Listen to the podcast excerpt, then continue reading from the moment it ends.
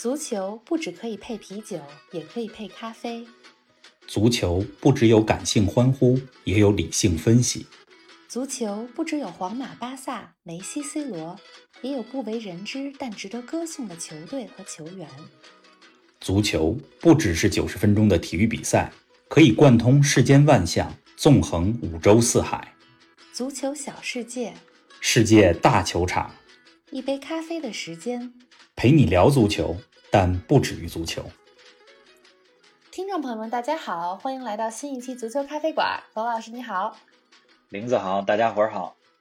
本周啊，咱们给大家带来一个新话题，聊聊在欧洲五大联赛当中，为什么黑人门将非常的罕见。这个话题啊，一听题目就知道，不仅是个足球话题，这背后一定有着社会、经济，甚至是种族方面的一些因素。冯老师之前听你说过，准备讲讲足球世界里的这个种族平等与不平等，没想到这期来的还挺快的啊！你是怎么决定在这个时间点上讲这个话题呢？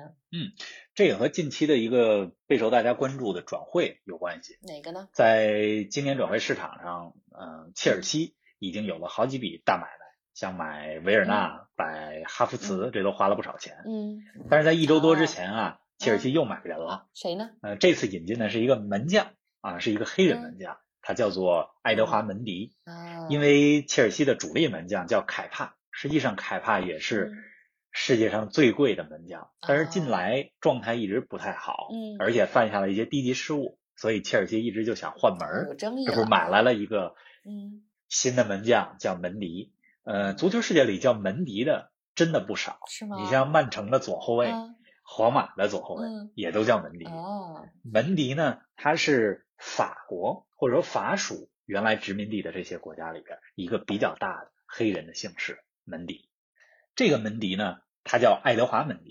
哎，那这个门迪之前效力于哪儿啊？他来切尔西之前效力的球队是法甲，嗯呃被称为农民联赛的这个联赛里边的 雷恩队嗯啊，他是一个塞内加尔籍的黑人门将。嗯呃，加盟切尔西之后呢嗯，也是切尔西历史上第一位非洲国家的门将。哦，而且还有一个新的记录啊，就是在目前的英超当中嗯，二十支球队嗯本赛季注册的守门员里嗯边将近八十个人，嗯而这个门迪是唯一的非洲人。哦，嗯，在欧洲五大联赛里，其实黑人球员是非常普遍的，是啊，前锋啊、前卫啊、呃后卫啊都有不少嗯黑人的明星球员，嗯，但是门将这个位置的黑人球员却是少之又少。哎，这个有点意思。嗯。而且这也是一个经常被大家因为一牵扯到种族，你知道，嗯。在西方、在欧洲、在美嗯。国，实际上是一个比较敏感的，是的，所以大家。呢就经常对这个问题避而不谈。嗯。但是我觉得它是一个非常值得我们旧题重谈、嗯值得我们再思考的问题。所以今天咱们就聊聊为什么五大联赛里边黑人门将这么少。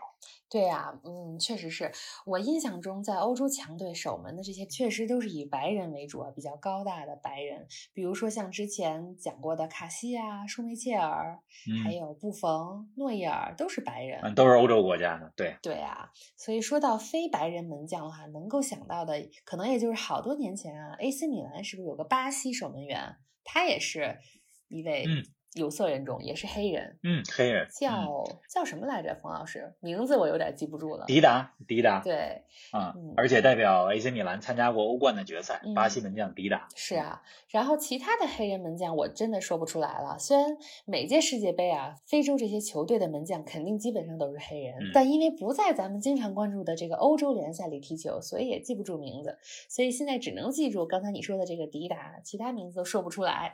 迪达是一个非常全面的黑人门将啊、他在 AC 米兰效力期间、嗯给大家留下非常深刻的印象啊。除了迪达以外，嗯，我再给大家说几个印象比较深刻的黑人门将没。问题。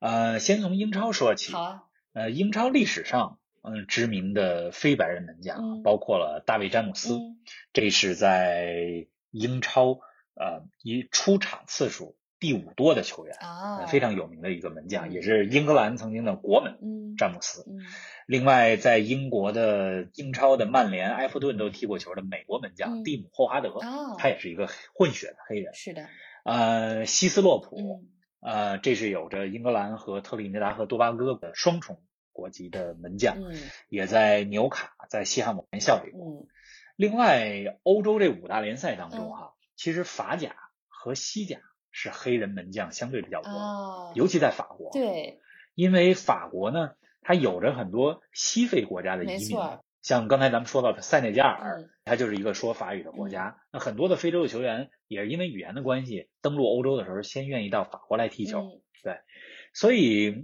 世界范围内啊，嗯、咱们再给大家介绍一两个就来自于非洲的嗯这些门将好啊。非洲的喀麦隆这个国家是比较出门将，哦，呃，这里咱们必须给大家介绍一下谁呢？布冯，嗯，意大利门将布冯的偶像嗯就是一位黑人门将，哦，是喀麦隆的黑人门将，叫恩科诺。嗯嗯，布冯小的时候，正是因为看了恩科诺这个喀麦隆门将在一九九零年意大利世界杯当中的表现，嗯才立志要成为一名门将。哦，启发了他。对，布冯他的偶像不是什么意大利门将和白人门将，嗯他的偶像是恩科诺，啊而且布冯为了向这位喀麦隆的门将致敬，嗯还把他的呃好像是长子的名字嗯起为托马斯，哦，因为恩科诺的名字就叫托马斯·恩科诺。同名。嗯，嗯，哦，原来大名鼎鼎的布冯偶像不是意大利或者欧洲的有名的门将，而是一个喀麦隆的门将，嗯这个挺有意思的啊。嗯我觉得有影响力的黑人门将要细细数来，看来还是不少啊。对于像我这种足球小白来说，我觉得，比如平时大家看英超和欧冠吧，确实看不到什么黑人守门员。哎，所以你说这个来到切尔西的这个新门将，他才是英超这赛季第一位黑人门将吗？哎，这里有个概念呢，要跟大家说一下啊，就是门迪他是这个赛季英超第一个非洲国籍的门将，哦，但并不是第一个黑人门将。哦，因为也有一些国籍为英格兰、法国的非白人门将、嗯啊，比如说曼联的四号门将啊格兰特，他就是呃黑人门将、嗯啊。曼城的二号门将叫斯特芬，哦，呃，这都是英格兰美国人、嗯啊，都是黑人或者混血。嗯但是从这个种族定义上来讲嗯哈、只要是他有黑人的血统，哦即使是混血，也被定义为就是黑人球员。哦，英超里边呢有个概念叫 BAME，什么意思呢？这个 BAME 是什么意思呢？嗯它指的是黑人、亚裔和少数族裔，嗯就是 Black、嗯 Asian、呃 Minority Ethnic、嗯这几个英文单词儿组成了，对，就 BAME。说白了就是非白人。啊嗯、BAME 球员在英超里边，咱们就叫少数族裔球员嗯吧。英超里边能占百分之三十的球员，你看这比例还是挺高的。对啊，而且黑人球星也一大堆，嗯比如现在在英超踢球的斯特林，嗯那斯特林他就是一个种族平等主义者，嗯这个倡导者，嗯而且他经常为英超的黑人球员发声。嗯荷兰的后卫范戴克，法国中场博格巴，嗯这都是黑人明星球员。嗯但是门将这个位置的少数族裔，却只占到了不到百分之六。哦，这么少，咱们说所有球员占百分之三十嗯，但门将对少数族裔是百分之六。嗯嗯，除了门将以外呢，就是少数族裔的教练其实也很少。哦，这英超二十个球队里边，只有一个教练，就是咱们之前说过的狼队主教练，叫努诺桑托，他是唯一的非白人，嗯剩下十九个主教练都是白人。嗯所以教练和门将这两个位置，少数族裔或者说黑人的比例是非常之小的。嗯我觉得这绝对不是巧合，嗯它一定有一些深层的原因。嗯，有可能哈，我觉得，哎，那咱们你来给我们说说今天的正题，为什么这个黑人门将如此的凤毛麟角啊？哎，在你专业分析之前，我先说说我作为外行的看法吧。我觉得肯定有主观原因，也有这个客观原因。主观来说的话，会不会是黑人球员，比如他在练球的过程中，可能会更考虑想当前锋或者后卫，会优先考虑让他们当前锋嗯或者后卫？比如少数我能说出来的啊，像德罗巴、马内、博阿滕，对吧？印象中嗯他们都是黑人球嗯员，那他们踢自己的的对啊，他们踢自己的位置也都非常的成功。嗯，这是一方面原因。客观上，我觉得可能就是种族的有刻板印象在这边吧，有这样的因素。我觉得咱们不能用歧视这个词，但是确实在很多岗位上，现在白人和黑人在他们其实自己自身能力相同的情况下，很多决策者还是会以白人为主来用人的。即使他们按照法律的规定不能歧视，但他们还是会用一些比较聪明的其他的条件。来筛选，还是可以会尽可能多的用到了白人，这是我的一个感受啊。对你甭说你刚才说的这些，我觉得真的在理儿。嗯今天咱们说这节目之前，我也仔细想了想，有哪些原因嗯啊造成了这种现象。嗯尽管这是一个比较棘手，嗯、大家避而不谈的问题，嗯但我觉得咱们还是给大家来说一说。对我分析下来呢，有三个因素。对啊，躲是躲不过的，还是要来掰开了揉碎了来嗯分析分析。我已经搬好小板凳啦，冯老师，我来听听你的专业分析。哎，我这也不叫专业分析啊，嗯但也确实是来自于多年的观察，嗯因为我关注这问题已经很久了，也对足球和社会因素之间的这个联系很感兴趣。嗯，咱们先说第一个原因，什么呢？呃，这是一个社会经济因素，嗯，啊，也是最容易理解的一个因素。怎么说？一名守门员他的培养成本啊，嗯实际上是要高于足球场上其他位置的球员为。什么呢？咱们都知道，来自这个不富裕的地区家庭的这些球员，嗯有很多呢是在接受专业训练之前，小时候踢街头足球长大。是的，你比如说像 C 罗、嗯像内马尔、嗯马内、嗯这些球星，小的时候都踢过街头足球。嗯并且他们后来接受采访的时候还说说街头足球的这段经历，反而锤炼了他们在狭小空间控球的这些技术。哦，确实是，但是呢，街头足球可以培养这些技术出众、嗯创造力强的嗯中前场球员，但是比较难培养出门将这个位置上的球员。哎，你这么一说，我能想象啊。你说在街上那些前锋啊或者其他的位置都是在踢，不牵扯说你要站在那儿要守嗯啊，要躲来守门的这个技术，更容易练的是跑动啊和这些技巧。嗯但对于门将要在街上来练，确实有困难。而且你说水泥地怎么做扑救的动作，嗯对吧？门将的成长，他是需要一个从小的专业的训练，嗯而且是需要训练环境的。嗯，那这就意味着什么？钱和资源。对呀，所以无论是在这些比较贫穷的非洲国嗯家，还是咱们说到的英国、呃法国这些发达国家的，就是少数族裔的群体当中，嗯，少数族裔还有黑人，嗯，这都是在社会经济方面，呃，处于一个比较低的地位和阶层。是的，嗯，所以对他们来讲，要供孩子去接受小门员训练，嗯这简直就是天方夜谭。咱不说少数族裔，咱就说在这些发达国家当中的白人嗯工薪阶层，如果要供一个孩子去接受守门员训练的话，嗯，这都是很大的负担。没错，而且对不少家庭来讲，买守门员的手套、护具这些设备，嗯，都是个很大的经济负担。是啊，呃我之前跟其他一些球迷聊到这个问题的时候，嗯有人还问我说说，哎，那这其他位置也需要球鞋呀？嗯你守门员需要手套，嗯，其他位置也需要球鞋，成本也很高啊。但是守门员的这个成本啊，真的很高，嗯这个问题、呃比球鞋要高。对啊，这个问题我来瞎解释一下。你说踢球啊，往极端的说，踢球可以不穿鞋，但是守门必须得有手套。有句话说得好，光脚的不怕穿鞋的。说得好，说得好，这个这话原来还有这么个典故。不过咱们言归正传，嗯守过门的听众朋友们肯定知道，嗯守门员的手套那是相当费的，嗯就是呃守一段时间就得换手套，嗯而且好的手套特别贵。嗯呃在中国，一副好的手套六百到一千块钱，啊这经常见到。嗯所以说，守门员培养的这个设备、穿戴设备，再加上请教练训练的成本都是非常高的。嗯，确实是穷人家的孩子，要想培养出来一个好门将，想要靠这个出头，确实太不容易了。嗯，你就拿现在英超来说，嗯咱们说几个你肯定听说过的知名的门嗯，将，好啊，热刺的门将、嗯。法国国门洛里，嗯。他可是出生在法国的上流社会家庭。啊，呃，利物浦的守门员巴西人叫阿里松，嗯。他的父母都是巴西的白人的中产阶级，而不是从小在街头、在沙滩踢球的黑人的小孩。对啊，莱斯特的门将、啊，队长舒梅切尔，这典型的门二代。咱不有富二代，这还有门二代。他爸是大名鼎鼎的丹麦门将、嗯皮特舒梅切尔。是的，就这样例子还很多。嗯虽然我觉得不能以偏概全吧，嗯但这绝对不是一个巧合。门将位置上很多出来的球员，家庭经济条件都不错。嗯，这点我非常赞同冯老师的说法。哎，那除了经济因素以外，还有哪些可能的原因呢？这第二个原因啊，嗯刚才其实你已经涉及到了，哪个呢就是榜样力量。啊，嗯，黑人门将嗯。对于黑人少年的这个榜样力量相对来讲是比较缺失的，嗯。因为你知道球员他的成长经历啊，实际上是需要榜样，嗯。就远方的灯塔在那里，对吧？嗯，对于来自相对贫困家庭的孩子来讲，嗯更是这样。嗯。我得有远方的力量，嗯。对吧？我才能知道我循着他的路来，我也能成功。嗯。嗯，黑人的明星球员，刚才咱们讲了非常多，嗯。就非洲来讲，嗯科特迪瓦的德罗巴、嗯。加纳的埃辛嗯。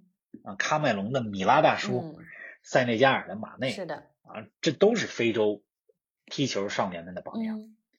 嗯，在欧洲国家，嗯，比如说法国、英格兰、荷兰、比利时，也有很多的黑人明星球员，比如亨利啊、嗯维埃拉呀、是的，是的，斯特林啊、卢卡库啊等等。嗯。但是刚才咱们提到的这些黑人明星的名字，嗯，这场上位置，你看基本都是前锋、后腰、中后卫，呃对，很少有门将。嗯呃即使咱们说成功的黑人门将也有，嗯你比如说喀麦隆的恩科诺，嗯对吧？卡梅尼等等，但是这些人名字的影响力显然没法和上面咱们提到的这些前锋啊、后卫啊、其他位置的黑人世界级球星相比。嗯，确实是啊。你说这个榜样的力量，不光是在足球啊或者体育行业里，各行各业都有这样的。我觉得什么样的榜样最能起作用呢？一定是那些跟自己有一些类似的背景，来自相同的国家呀，自己有可能沿着他的轨迹成为下一个这样的人的例子，才会非常的有动力，嗯让自己。对，离太远的例子不好使，对啊，就对吧？不好模仿，或者说不好复制了，就得跟自己比较近的。对，嗯。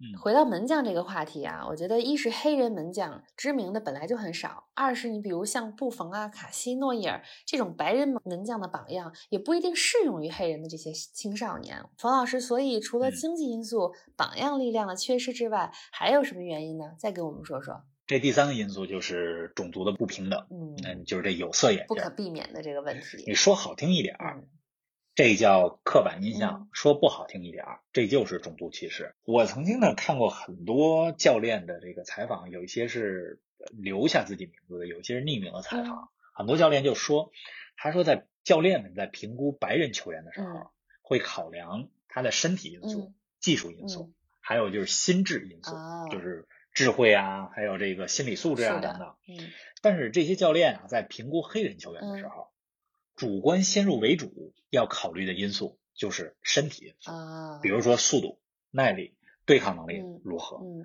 呃，通常不会去评估一个黑人球员他的非身体、嗯非技术方面的因素。你说一个黑人球员有多大领导力，能给他多少加分吗？嗯他的沟通能力、榜样力量有多强，在队里边的影响力有多大，能给他加分吗？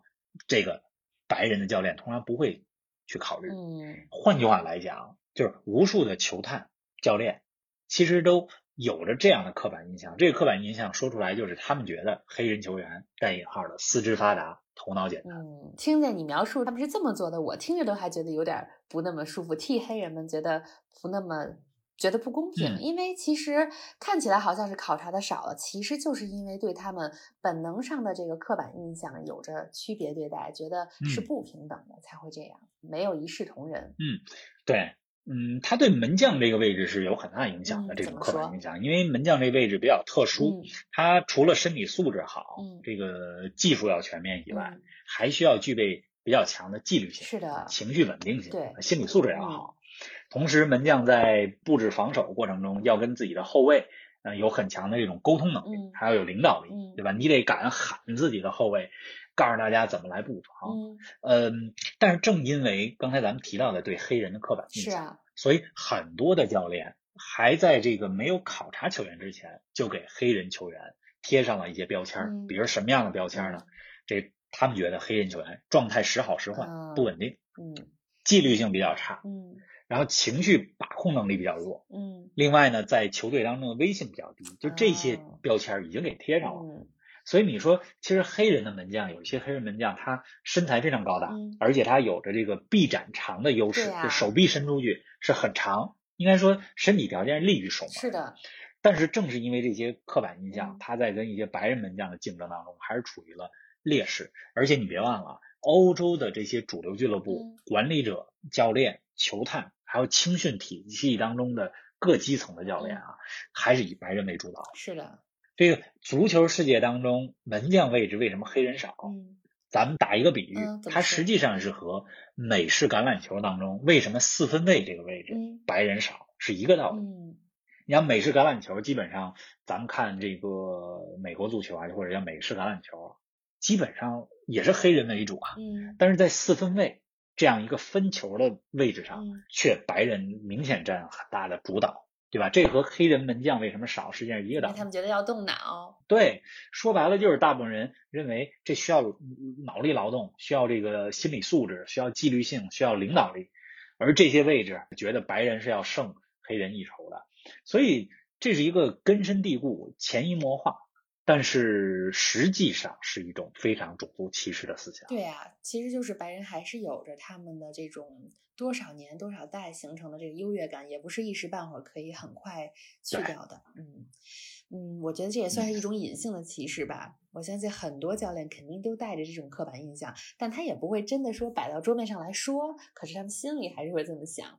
哎，方老师，我听说足球场上还有一种有一个特别明显的种族歧视事件啊。嗯嗯，比如说球迷们用有歧视性的一些语言，他们有的人会去试图激怒对手的这个黑人球员。比如我记得当时意大利的前锋是巴洛特利，对吧？当时被称为巴神，大家都叫嗯他，他就对啊，他就被无嗯数次攻击啊。所以我觉得门将这个位置上的黑嗯人球员，其实也真的面对了很多常人或者其他白人门将没有的这个压力和不公。哎，是这样的。曾经，呃，喀麦隆国门卡梅尼，嗯。他在西甲效力期间就遭到过很多的种族歧视。啊，卡梅尼这个门将嗯很有名，嗯。他十六岁的时候就跟喀麦隆获得了二零零零年悉尼奥运会的金牌，嗯。呃，二零零二年非洲国家杯的冠军，呃，后来呢在西班牙也很成功。嗯。他刚到西班牙的时候啊，呃，有一次是他代表西班牙人队，嗯。就是后来吴磊现在效力的这个西班牙人队。卡梅尼踢球的时候，他代表西班牙人客场对萨拉戈萨的一场比赛，嗯现场球迷的这个语言上的群体式的攻击嗯特别明显。然后主裁判呢都跑到卡梅尼的身边嗯问他说：“嗯，你行都吗？能承受得了了吗？不行的话，我叫停比赛了。嗯但是后来卡梅尼坚持踢完比赛后来卡梅尼就多次遭到了这种攻击以后，他内心也越来越强大。对，打不倒我的使我更强。呃对了，有一次他在接受采访的时候，他就说说，如果啊再有观众往我这儿扔香蕉，我就会把这香蕉给吃了，嗯，因为我想让这些观众知道，就在非洲有无数的孩子吃不饱饭，对啊而有人在这儿还浪费食物，对，我觉得扔香蕉这个真的有点儿，不是有点儿，是非常过分了。这太过分了。啊、还有一个事儿是，目前呃刚才咱们提到了转会到切尔西的这个门迪，嗯在门迪之前，实际上在欧洲踢球的非洲最有名的门将、嗯叫奥纳纳。嗯啊，他是是一个喀麦隆人，嗯嗯，喀麦隆出门将嗯，对吧？这个奥纳纳呢，嗯，他曾经跟阿贾克斯进过欧冠的四强，嗯很多人也是通过阿贾克斯以黑马身份进欧冠四强认识到这个奥纳纳这个黑人门将。嗯他就曾经透露说，他说跟着阿贾克斯这个荷兰的球队打出名以后，有一个意大利的球队嗯想要买他，嗯，但是呢，这个球队在考虑再三之后放弃了这笔为引援。什么呢？因为这个俱乐部担心自己的球迷不会接受一个守门员的肤色是黑色。唉，你知道，意大利的赛场，嗯包括很多的球队，嗯种族歧视是非常之是啊严重的。这个咱们将来可以单独讲一嗯讲。啊另外还有一点，我觉得也是比较恶劣的，嗯，是欧洲的很多的俱乐部，他不引进黑人门将，还有另外一个原因，？他就是担心黑人门将在遭到这个球场上的种族歧视以后，尤其是门将他站在门前边嘛，如果说门后边的客队的球迷，呃，大肆的言语攻击他，他就非常担心，如果我这黑人门将情绪失控，然后进而又影响到嗯场上的表现，让球队的成绩又变得不好，所以很多的球队，对吧？他就带着这样的观念，对啊，他们这种行为实际上是迎合了这些种族主义者的用意啊。是这样。其实，在欧洲足坛，呃，欧足联一直宣扬对种族歧视的零容忍。嗯，你可以看到很多的赛场零种族歧视的这种标语，对，我记得看到过那样图片。包括球衣上的，对吧？印的这个标语到处都是。对啊，啊、但是种族不平等的事儿，在比赛当中、训练场上啊、实际上是时而发生。的你看今年六月哈，英超复赛以来，就是上赛季的英超，不是因为新冠疫情中断了几个月六月复赛以后，复赛的时候正好，呃，全世界的呃人们都在议论美国的这个弗洛伊德事件嗯啊、都在呼吁种族平等，嗯所以英超六月复赛以后就掀起了一场运动，嗯这运动就是黑人的命也是命，嗯对吧？Black Lives Matter。的，呃，比赛开始之前，所有的球员单膝跪地十五秒，呃，球衣上也印着标语，黑人的命也是命。嗯但实际上，足球世界里这个暗地里边的种族歧视这种事儿非常多。确实啊，真的非常希望足球世界里也真的能够实现完全的种族平等，尽管这确实非常难。啊，冯老师，我们节目又要到尾声了，那你对于门迪加盟切尔西之后的表现有没有什么期待呢？跟我们说说。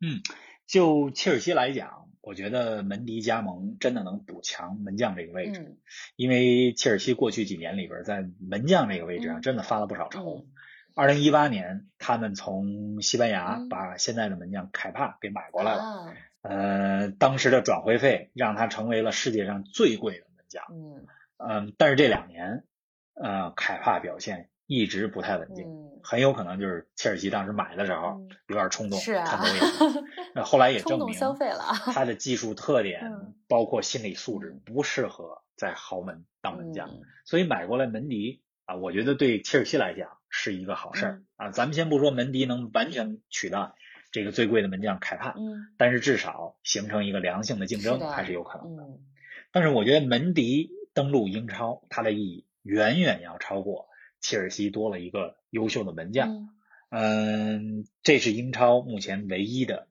非洲国家的门将。嗯啊，我也非常希望门迪登陆英超，加盟豪门，能让大家对黑人门将越来越关注也能让更多的黑人门将拥有和白人门将在选材啊，包括教练选用谁不用谁，青训体系当中选苗子嗯的过程中，能够得到这个平等的待遇。嗯，是的，另外呢，咱们再大胆想象一下我觉得这些年来在欧洲五大联赛里边，嗯守门的黑人门将真的太少太少了。是啊，我也希望门迪，呃，如果表现好的话，能够成为像詹姆斯啊、霍华德啊那样的知名的嗯黑人门将。嗯呃，刚才你在节目当中提到的迪达，嗯这里呢再跟大家说一句，嗯迪达他在二零零七年的欧冠当中，就决赛当中、AC 米兰对利物浦那场比赛当中，以黑人门将的身份出场。嗯在那之后的十三年里，就到目前还没有过黑人的门将在欧冠决赛当中出场。哎呀，看看门迪吧，我们也希望他能够成为一位伟大的门将。是的，嗯咱们可以期待一下。其实种族歧视的事情，在刚才也提到了，嗯，社会上还是屡见不鲜，大家都有着美好的愿望，希望这件事情可以消失，希望一切都可以被平等对待。但是我觉得这还是需要时间，嗯，随着社会的进步，包括大家思想上的更新吧，嗯，慢慢的会好起来的。那黄老师，下一期期待着你再给我们讲一个新的话题，咱们下一期不见不散。好，下一期咱们换一个新的话题，啊但是种族歧视这个事儿呢，我觉得在球场上真的是屡见不鲜。嗯以后咱们还是要继续关注这个话题，是的，好吗？嗯，没问题。不见不散，下期见。